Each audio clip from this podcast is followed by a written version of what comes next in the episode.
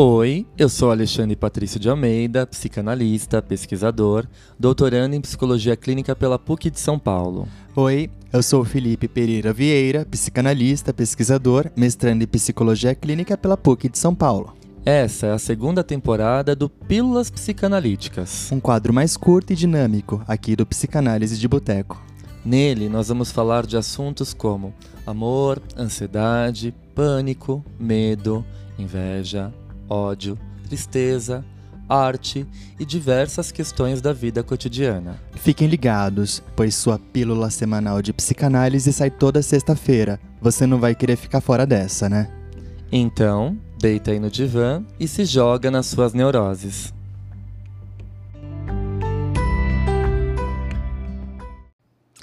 Oi, pessoal, tudo bem? Bom, nada melhor do que começar essa segunda temporada falando de um tema que pega todos nós.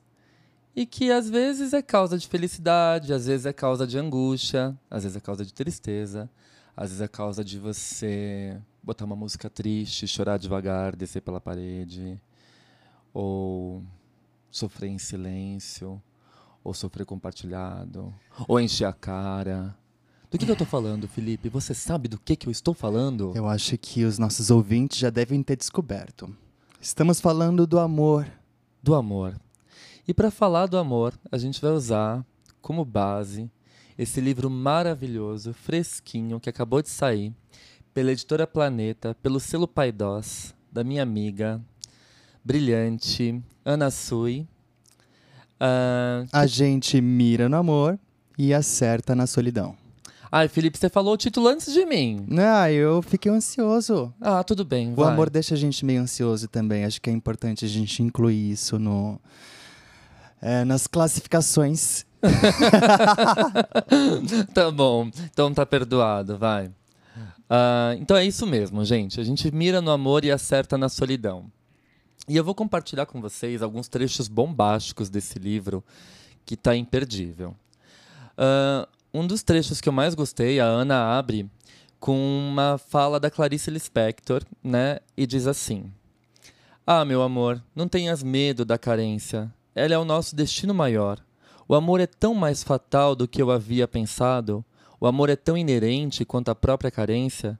E nós somos garantidos por uma necessidade que se renovará continuamente. O amor já está, sempre. Falta apenas o golpe da graça, que se chama paixão. O amor já está sempre. Falta apenas o golpe da graça, que se chama paixão. Será que existe amor sem paixão? Hum, essa é uma pergunta difícil, né? O que você acha? eu, eu, eu, penso que a paixão é a primeira coisa que a gente sente. Né? Ótimo, sim, eu também acho. Eu acho que o amor é construído a partir do que sobra dessa paixão o amor é construído como sobra da paixão. Uh, mas eu acho que pro amor, numa relação afetiva, conjugal, não sei, para ele se sustentar, é necessário que ainda haja uma gotinha de paixão. Então aí eu acho que faz sentido sim o que sobra da paixão, né? É, acho que a gente começa com muito fogo, muita intensidade. intensidade. E aí você vai se acostumando ao outro, ao jeito do outro, aos silêncios do outro, ao estado de solidão do outro e aprendendo a ficar só também. Mas sabe uma coisa que eu queria te perguntar antes da gente prosseguir com, com isso que a gente chama de solidão e é, amor? É. É, por que, que a paixão é tão intensa, tão provocante, tão arrebatadora. arrebatadora. Bom, Freud vai falar isso, né? Ele vai dizer assim, lá em Introdução em Narcisismo, Introdução ao Narcisismo de 1914, ele diz assim para nós: uh, o apaixonado tá lascado da vida, né? O apaixonado tá sempre lascado o enamorado, ele vai dizer. É. Por quê? Quando a gente se apaixona por alguém, automaticamente a gente desinveste a libido do nosso eu ah. e investe toda essa libido no objeto. Certo. Então o que sobra para nós? Quase nada. Nada. E aí a gente corre o grande risco, porque quando você deposita todo o seu investimento libidinal no outro, no objeto, é, você cai na armadilha da idealização. Certo. Perfeito, perfeito. E essa idealização, ela acaba muitas vezes tamponando defeitos, tamponando falhas.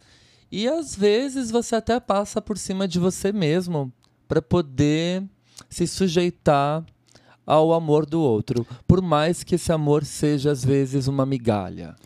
É, é bem claro que nós passemos por cima de nós mesmos, porque nosso narcisismo está todo no outro, né? Uhum. Então a gente precisa se sujeitar às migalhas para conseguir é, retomar um pouco daquilo que a gente investiu no outro.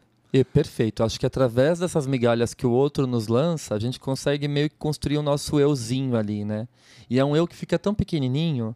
Por isso que eu acho que é sempre essa esse círculo sem fim, sabe? A Ana ela foi muito precisa no título do livro dela, a gente mira no amor e acerta na solidão, porque se a gente começar com essa vertente que a gente abriu de paixão, enamoramento, investimento libidinal, sobra uma solidão muito grande, né? Se você deposita todo uh, as suas pulsões, a sua libido no outro, o que te sobra? Sobra uma solidão, um vazio enorme, né? E aí você só existe com outro o seu eu só começa a ter uma existência marcada na junção do outro. O que é muito triste você cogitar a hipótese de existir com outro. Mas ao mesmo tempo também, se a gente não se permite se apaixonar, uhum. a gente também vive num mundo de solidão. Você entende como é um, um labirinto sem saída? Ou seja, o apaixonado a pessoa que ama só se lasca, né? Só se lasca, e aí que tá. Eu acho que quando a Ana traz essa questão, a gente mira no amor e acerta na solidão, é inevitável que todos nós que amamos vamos passar por esses momentos de solidão. Uh, e se a gente se nega a amar, se mantendo ali no nosso núcleo narcísico, na nossa cápsula narcísica, a gente também vai ficar preso numa solidão, Sim. né? Porque a gente não vai ser capaz de estabelecer relações de objeto por medo, por trauma, por insegurança, por achar que vai dar errado. A gente fica ali preso naquele núcleo, naquele círculo. Então, de qualquer forma, a solidão vai ser a nossa companheira. Então, ah, eu posso amarrar um pouquinho melhor o que eu quis dizer no começo do, do episódio, que o amor pode ser considerado é, o que sobra da paixão. Isso, sim né? Porque de alguma forma essa solidão, a partir do momento que a gente aprende a lidar com ela dentro de uma relação amorosa, a gente tem uma construção mais mais é, sólida, né? Sim. A respeito do amor. Sim, sim, sim. Bom, uh, continuando aqui o livro da Ana, que eu achei outra passagem sensacional, ela diz assim para nós. Freud já havia nos avisado que encontrar a infelicidade no amor é muito mais fácil do que encontrar a felicidade. Uau. assim seguimos encantados, extremamente interessados pela experiência amorosa, mas muito desengonçados ao vivê-la. Então a gente se defende, como se o amor fosse uma disputa entre nós e nós mesmos. E isso costura total com o que a gente falou, né? Ou você Super. se entrega uhum. e corre o risco de enfrentar a solidão, porque muitas vezes o outro não vai corresponder aos seus ideais, e aí você vai ter que lidar com essa solidão da quebra do ideal. Super. Uh, ou você se isola e se nega completamente a se relacionar com o objeto, que também vai te lançar numa solidão. Uhum, ou seja, a gente sempre acerta na solidão, né? A gente sempre acerta na solidão. Bom, mas Antes de continuar falando do livro, eu acho que ninguém mais uh, importante, relevante para falar desse livro com tanta propriedade do que a própria autora. Então vamos chamar a Ana Sui para ouvir o que ela tem a dizer? Chamemos a Ana Sui então. Fala pra gente, Ana.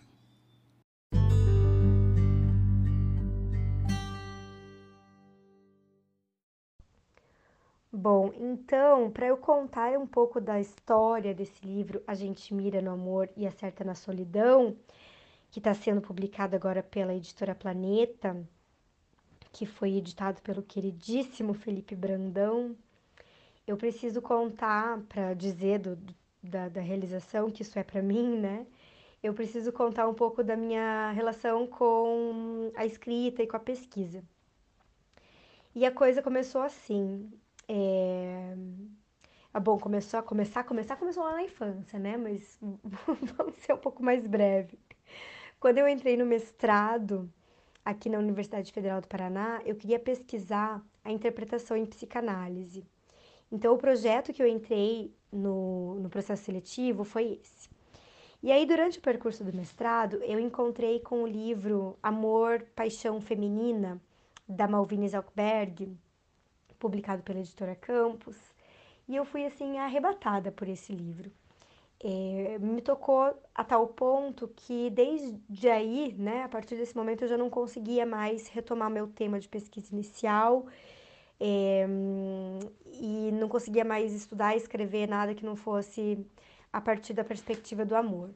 Felizmente eu tive ali um orientador e uma orientadora, isso é né, assunto para outro momento, que toparam essa mudança de tema, essa mudança de projeto no meio do caminho. E eu fui pesquisar então o tema do amor e do desejo na psicanálise. E aí minha dissertação, ela trata desse tema então dentro da perspectiva psicanalítica. Eu a publiquei é, pela editora Juruá e aí em 2015 foi lançado o livro Amor, Desejo e Psicanálise, meu primeiro livro publicado, que é um livro então acadêmico, né? Então, embora é, seja sobre o tema do amor, né? E eu tenha, eu tenho uma, eu faço uma tentativa sempre de, de não, não, não falar muito lacanês, mas é um livro bastante acadêmico, assim, técnico. Então, eu, eu sempre quis é, escrever sobre o tema do amor para um público mais amplo. Mas, enfim, né? Sabe como são as coisas, né? A vida segue e a gente fica com esses desejos, né, que às vezes são muito importantes para nós, nos rodeando. Entrei no doutorado e aí, ao longo do, do, do doutorado, eu publiquei três livros de crônicas poéticas, que são O Não Pise no Meu Vazio, As Cabanas que o Amor Faz em Nós e A Corda que Sai do Útero. Os três pela editora Patuá, em 2015. 2017, 2019 e 2020, respectivamente. Então, são textos que não são psicanalíticos, são absolutamente crônicas, né? poesias, contos, é, sobre o tema do amor, claro. Então, Não Pis no Meu Vazio, ele tem uma pegada, assim, que eu digo que é mais sofrência amorosa. As Cabanas que o Amor Faz em Nós já sai um pouco disso é, tem uma pegada de, de, um amor mais leve, mas não só.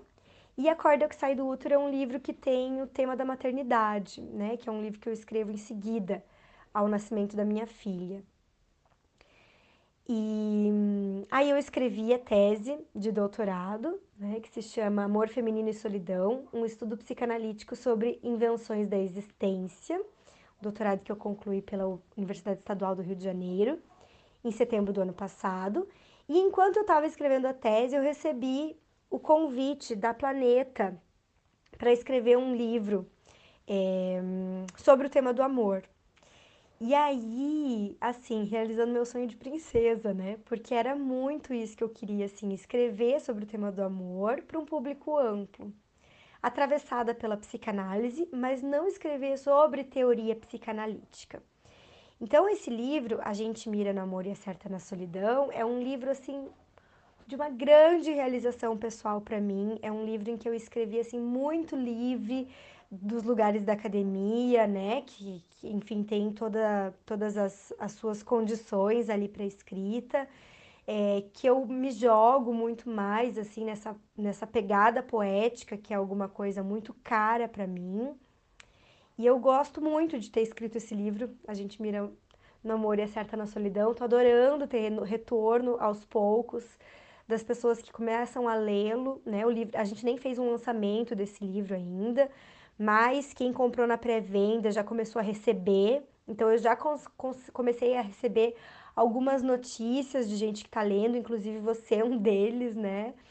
Alexandre, um leitor muito caro para mim. Eu estou muito animada aí para saber como é que vai ser a vida desse, desse meu livro novo, então.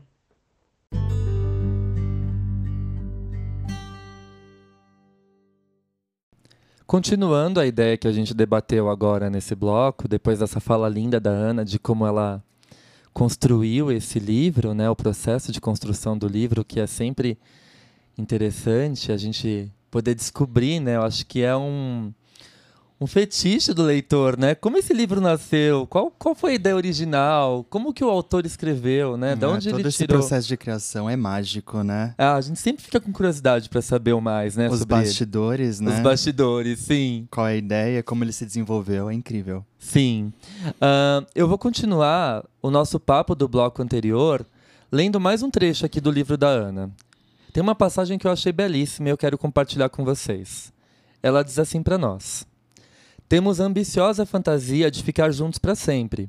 É claro que essa é uma fantasia amorosa que costuma estar advertida do impossível de encontrar a tampa da panela, a metade da laranja, especialmente nos dias de hoje, em que trabalhamos tanto para desconstruir as idealizações, por vezes delirantes, do amor romântico. Mas saber racionalmente que alma gêmea não existe não nos exime de desejar que ela venha a existir, ou mesmo de agir como se não soubéssemos que ela não existe. A capacidade que temos de não saber aquilo que sabemos é impressionante. Vou ler de novo. A capacidade que temos de não saber aquilo que sabemos é impressionante. A isso, nós psicanalistas chamamos de recalque, um mecanismo de defesa que nos leva a fingir para nós mesmos que não sabemos de coisas que sabemos. Por isso, com frequência, as coisas mais óbvias são também as mais difíceis de perceber. Vamos dar uma pausa aqui, né? Ah, eu achei brilhante essa fala da Ana. Eu acho que tem muito a ver com tudo isso que a gente está falando, né? Que a gente está conversando aqui nesse episódio. Ahn, por mais que a gente saiba que esse amor romântico idealizado não existe, a gente sempre tem essa expectativa. E de alguma forma também, uma vida construída sem expectativa é uma vida sem sonhos, né? É uma vida não vivida na sua total potencialidade, né? Eu acredito que sim, né? É sempre importante a gente construir expectativas, mas eu acho que a análise é isso. A análise ela trabalha com não com uma normatização do sujeito, mas ela trabalha com a vida como ela é, né? Eu acho que a análise ela vem desconstruir convicções, tirar esse sujeito desse lugar de onipotência, de achar que tudo sabe, tudo pode, tudo consegue. E também descobrir o que é defesa e o que, não é, né? Exatamente. O que é defesa e o que não é. O que que me faz relacionar com tanta intensidade ou o que que me faz ter tantas ressalvas na hora de me relacionar com alguém. Exatamente, Né? sim. É, por que, que eu não me entrego para tal pessoa? Né? Ah, mas é interessante esse negócio de da metade da laranja, né? Eu acho que Tampa da gente panela, uma É. gêmea. Alma gêmea, carne e unha, bate coração, né? É, Como diria o sim. Fábio Júnior. Bom, é, eu acho que é interessante isso, porque isso de alguma forma também está atrelado à solidão. Quando a gente eh, começa a enxergar o outro, né? Nessa condição de não totalidade, cara, eu descobri a minha tampa da laranja, a minha, a minha tampa da panela, a minha metade da laranja. Enfim, ato falho maravilhoso, né? Porque realmente a metade da laranja também é, é possível, né? É possível, a tampa da laranja. Bom, é, descobri, mas não é bem assim, né? E aí, nesse momento que você começa a se deparar com a solidão. Mas é um momento de muito crescimento psíquico e, matura e de maturidade, né? É, eu fico pensando a gente, quando a gente se conheceu, né, Fih? Agora contando para os ouvintes, acho que vale a pena contar um pouco desses bastidores. A gente teve muitas afinidades, a gente gostava das mesmas músicas, a gente gosta das mesmas músicas, ouve as mesmas músicas, gostamos de fazer as mesmas coisas, restaurantes, passeios, viagens. E aí a gente se- foi se descobrindo que cada um tinha o seu tempo, a sua individualidade, né? Eu gosto muito de ficar horas lendo, estudando, trancado aqui no meu útero, como Uhum. você apelidou o meu escritório, né? Sim. E querendo ou não, você às vezes no começo ficava muito perdido, né? Você falava assim, nossa, eu sinto sua falta, você trabalha muito, você fica muito tempo, né? Acho que o que o Alexandre tá querendo dizer é que eu passava muitas horas jogando videogame.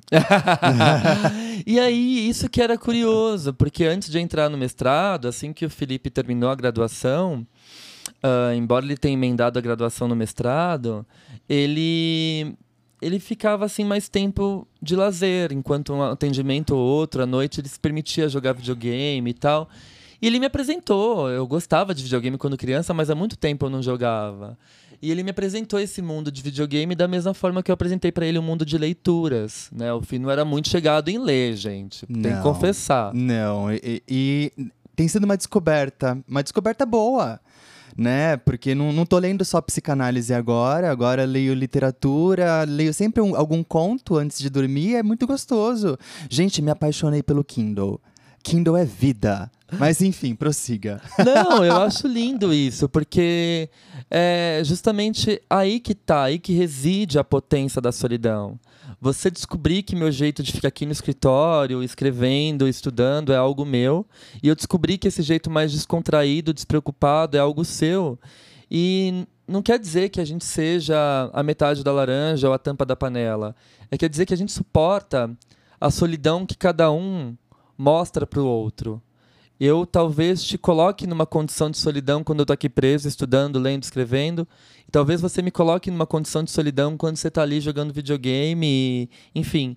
Mas a gente mantém a nossa alteridade, a nossa singularidade, a gente respeita esses espaços. E com o tempo, a nossa relação foi amadurecendo justamente por conta desse respeito, né? justamente por conta dessa nossa capacidade de estar só na presença de alguém que o Winnicott vai dizer para nós, né? Isso é muito bonito, a capacidade de estar só na presença de alguém. É quando a criança está ali brincando no comecinho da vida dela e ela está brincando sozinha no canto da sala, mas os pais estão assistindo. A mãe está cozinhando, o pai está trabalhando, mas ela está ali brincando sozinha e na presença de alguém. E aí ela desenvolve essa capacidade de brincar sozinha, segura, né? Porque no início ela estava na presença de alguém.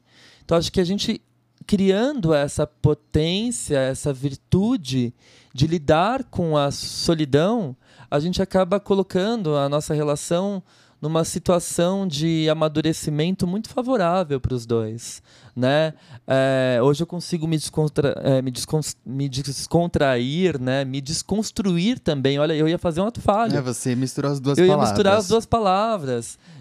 Interessante isso. Uh, porque o FIM me ensinou isso e, de, de certa forma, ele também começou a ficar mais tempo no escritório, lendo, escrevendo, escrevendo a dissertação dele, pesquisando, uh, pesquisando os temas do podcast, estudando outros, outros temas de literatura, enfim. Como isso é curioso, né? Isso não quer dizer que a gente se encaixa, seja metade da laranja, a gente tem essa ilusão. Isso quer dizer que cada um tem a sua singularidade, a sua alteridade, a gente respeita esses momentos. Vamos falar a verdade, né? Acho que somos duas laranjas inteiras. Somos duas laranjas inteiras, adorei a metáfora. E, e eu acho que quando nós, principalmente depois do início da pandemia, com o isolamento social, quando uhum. de fato começamos a vivenciar ali uma uma uma vida dois. Uhum né, foi o momento que a gente começou a lidar de fato com aquela relação não tão idealizada, né? A, re a real relação. Sim. Né? Aquele momento em que, poxa, o cara ali, ele estuda muito, ele, ele come livros, né? E, e, eu muitas vezes passava horas mexendo ali no feed do Instagram, né? Como muitas pessoas ali ansiosas em decorrência da pandemia, o que está acontecendo com o mundo? Será que a minha família está bem? Será que está todo mundo bem? Enfim. O Alexandre já pensava em tudo isso, mas ele é um cara que consegue fazer mil coisas ao mesmo tempo. Então ele consegue se preocupar, ele consegue pensar em curso, ele consegue estudar, ele consegue escrever, enfim. Penso então, Gente, acho que tem muita coisa para aprender a partir disso aqui, né? Vou começar a ler um pouco mais. Eu acho que só a, as obrigações da, da, graduação de psicologia, naquela época eu estava, acho que no décimo semestre, não é o suficiente. Eu acho que dá para aprender um pouco mais. Foi assim, né? Eu, eu acho que eu fui pegando algumas coisas do Alexandre. O Alexandre foi pegando um pouco também desse, desse relaxamento, né? Tipo, desse... Claro, nunca esqueço daquele, daquelas semanas no início da pandemia que eu fiquei até 5 horas da manhã. Contamos, deixa eu contar para eles. Conta. Gente, no início da pandemia, Fomos comprar um Nintendo Switch. e assim, tava tudo fechado, né? Aí a gente falou assim: olha, encontrei uma pessoa que vende né? Ah, beleza, é, a gente se encontra em tal lugar. Perfeito, encontramos o rapaz, vende, ele vendeu pra gente o, o, videogame, ele era dono de uma loja que estava fechada, enfim, compramos. E então Alexandre começou a jogar o videogame e nunca mais parou. não, é sério, nunca mais parou, sério. Porque assim, terminou o atendimento 3 horas da tarde, começou a jogar videogame 4 horas e só foi parar 5 horas da manhã do dia seguinte. Eu falei assim, gente, você tava realmente necessitado, né? Gente, abafa isso! abafa isso! Mas, enfim. Mas como a gente carrega é, é, essas marcas do outro na gente, né? Isso é muito Sim, bonito. Sim, é, são as identificações, né? São as identificações, é o outro em nós, né? É justamente isso que eu vou ler agora no trecho, mais um trecho do livro da Ana. Ah, ela diz assim para nós. Então, viver em um mundo que nos convida a existir de modo independente, autônomo, também não é sem consequência. Convivemos, então, com ao menos Dois, muito mais imperativos. Viva um amor e seja independente. Como ser independente amando se no amor entregamos as nossas fragilidades ao outro? Oui. Impossível. Vemos então que jamais ficamos sozinhos de fato, pois estamos entranhados de outro. Entranhados. De outro. Uhum. é isso que a gente acabou de dizer, né? Uh, mas o que eu acho mais precioso de tudo isso é o quanto a Ana consegue trazer uma linguagem técnica, psicanalítica, para algo tão popular, democrático, didático e que conversa com o leitor, né? Sobre isso ela também tem algo a nos dizer. Vamos chamar a Ana mais uma vez? Vem, Ana.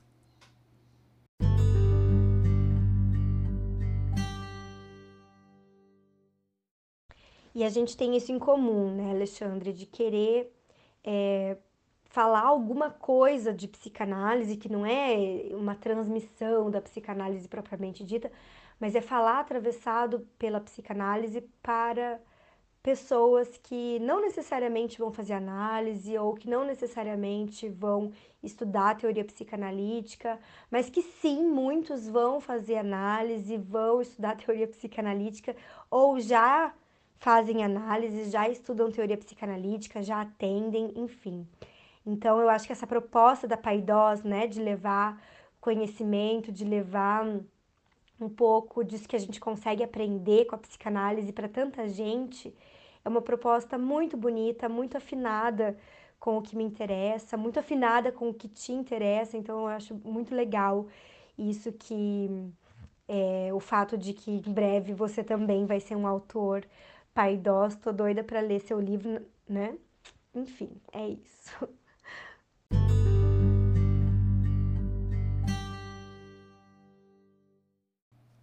Ai meu Deus, Ana quase deu um spoiler aí do meu novo livro que vai sair pela Paidós também, muito em breve. Mas não vamos falar sobre isso, sem spoiler, gente.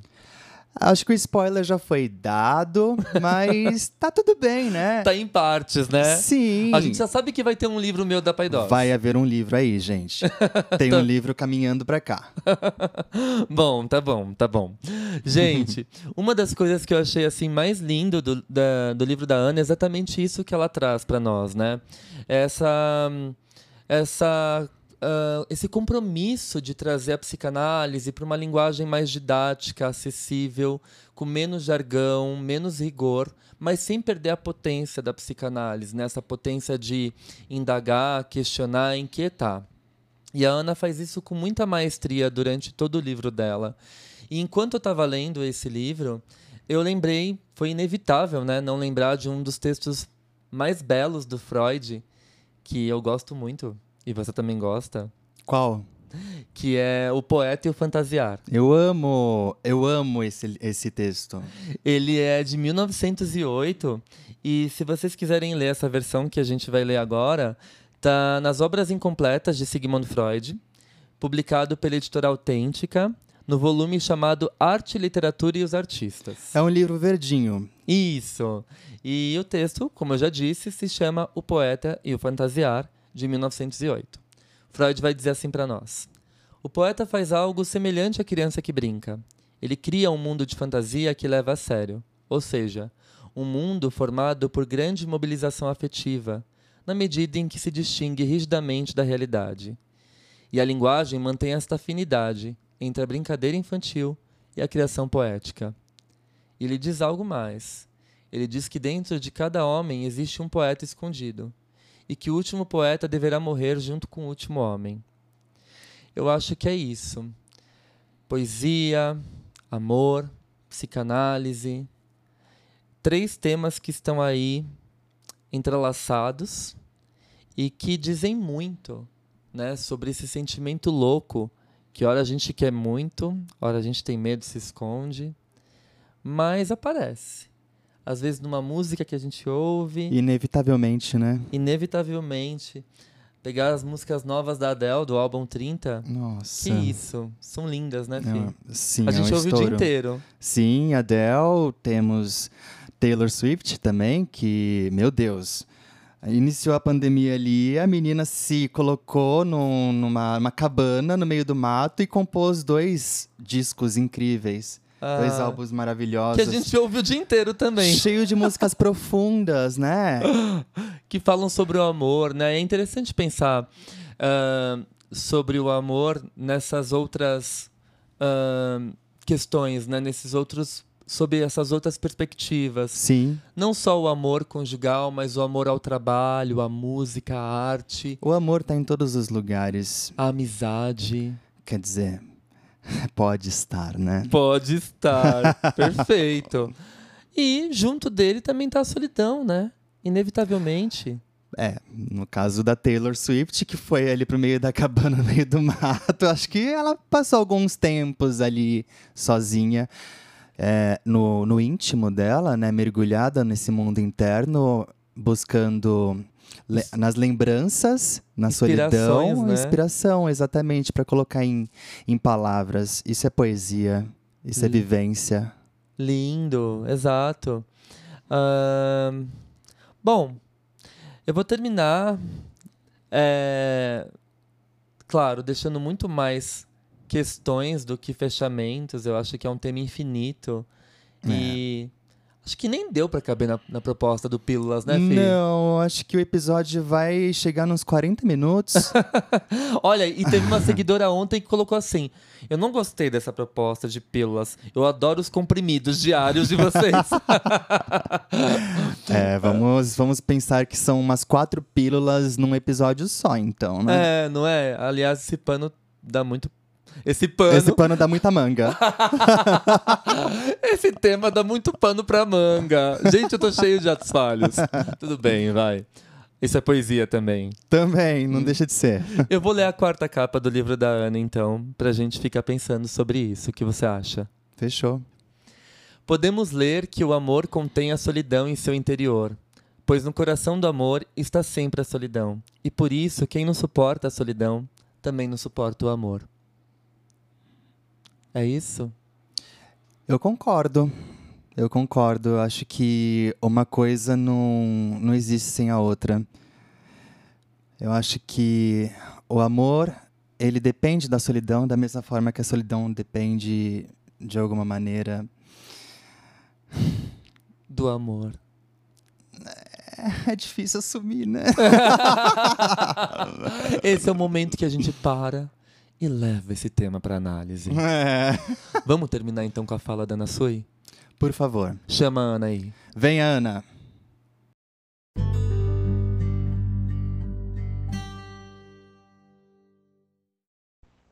E é curioso isso, né? Eu ter escrito três livros de crônicas poéticas durante o percurso do doutorado. Mas, de fato, assim, a, a estudar psicanálise para mim tem efeitos poéticos. Eu miro na psicanálise e acerto na poesia. Porque é, estudar psicanálise tem efeitos de poesia para mim, é, escutar os analisandos, fazer a minha própria análise, os livros é, O Não Pis no Meu Vazio e As Cabanas que o Amor Faz em Nós, eles foram escritos quase que integralmente em seguida às minhas sessões de análise. Então, é, poder ter esse espaço livre para brincar aí entre psicanálise e poesia, que na verdade assim, é, um, é um movimento que eu já faço nas minhas redes sociais há muitos anos, mas é, ter isso como um pedido de uma editora para transformar em livro, para escrever em livro, né? É, coroa, assim, para mim, essa, essa radicalidade que é a psicanálise tem com a poesia no sentido do, de um impossível de separá-las, para mim, né? Então, acho que isso é, é, é muito valoroso.